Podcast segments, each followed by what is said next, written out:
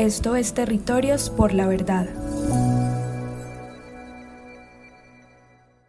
Hay múltiples formas de participar en el esclarecimiento de la verdad en el marco de lo que hará la Comisión en estos tres años de mandato.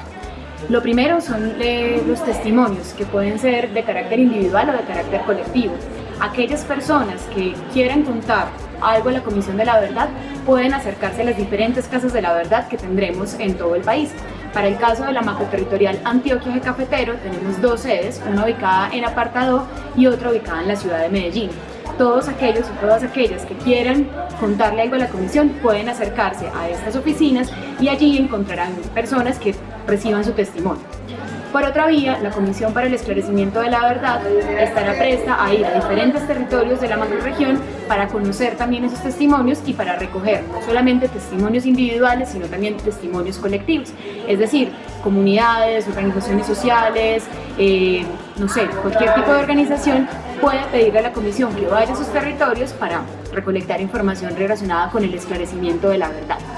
Adicionalmente a los testimonios individuales y a los testimonios colectivos, también realizaremos otras actividades, como por ejemplo historias de vida con personas que le hayan aportado al ejercicio de la verdad, al ejercicio de la memoria o también al ejercicio de la resistencia y de la defensa de los derechos humanos.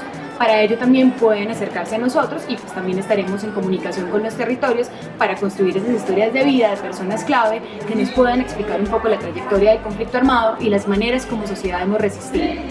Adicionalmente, las personas o las organizaciones, bien sean organizaciones comunitarias, organizaciones sociales, dependencias de la administración pública, centros y universidades, centros de pensamiento y universidades, pueden presentar casos e informes a la Comisión de la Verdad.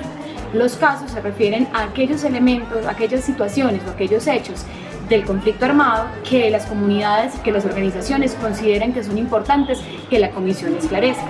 Eh, como hemos hablado en otras oportunidades, la comisión no esclarecerá responsabilidades individuales. Sin embargo, los casos sí pueden aportarnos a entender lógicas y patrones de victimización. Por otro lado, los informes tienen una característica más analítica. Se trata de trabajos que se responden del porqué de algunos hechos victimizantes y que algunas organizaciones también están dispuestas a aportarnos desde su conocimiento. Por ejemplo, si alguna organización quiere contarnos qué ha pasado en materia de desplazamiento forzado en su municipio o en el territorio donde hacen presencia, puede presentar un informe a la comisión, es decir, puede acercarse a la comisión con un texto donde cuente qué es lo que ha pasado, pero también se atreva a contarnos por qué ha pasado hecho. Todas esas herramientas nos ayudan finalmente a la construcción del esclarecimiento de la verdad en la macroregión y por supuesto en el país.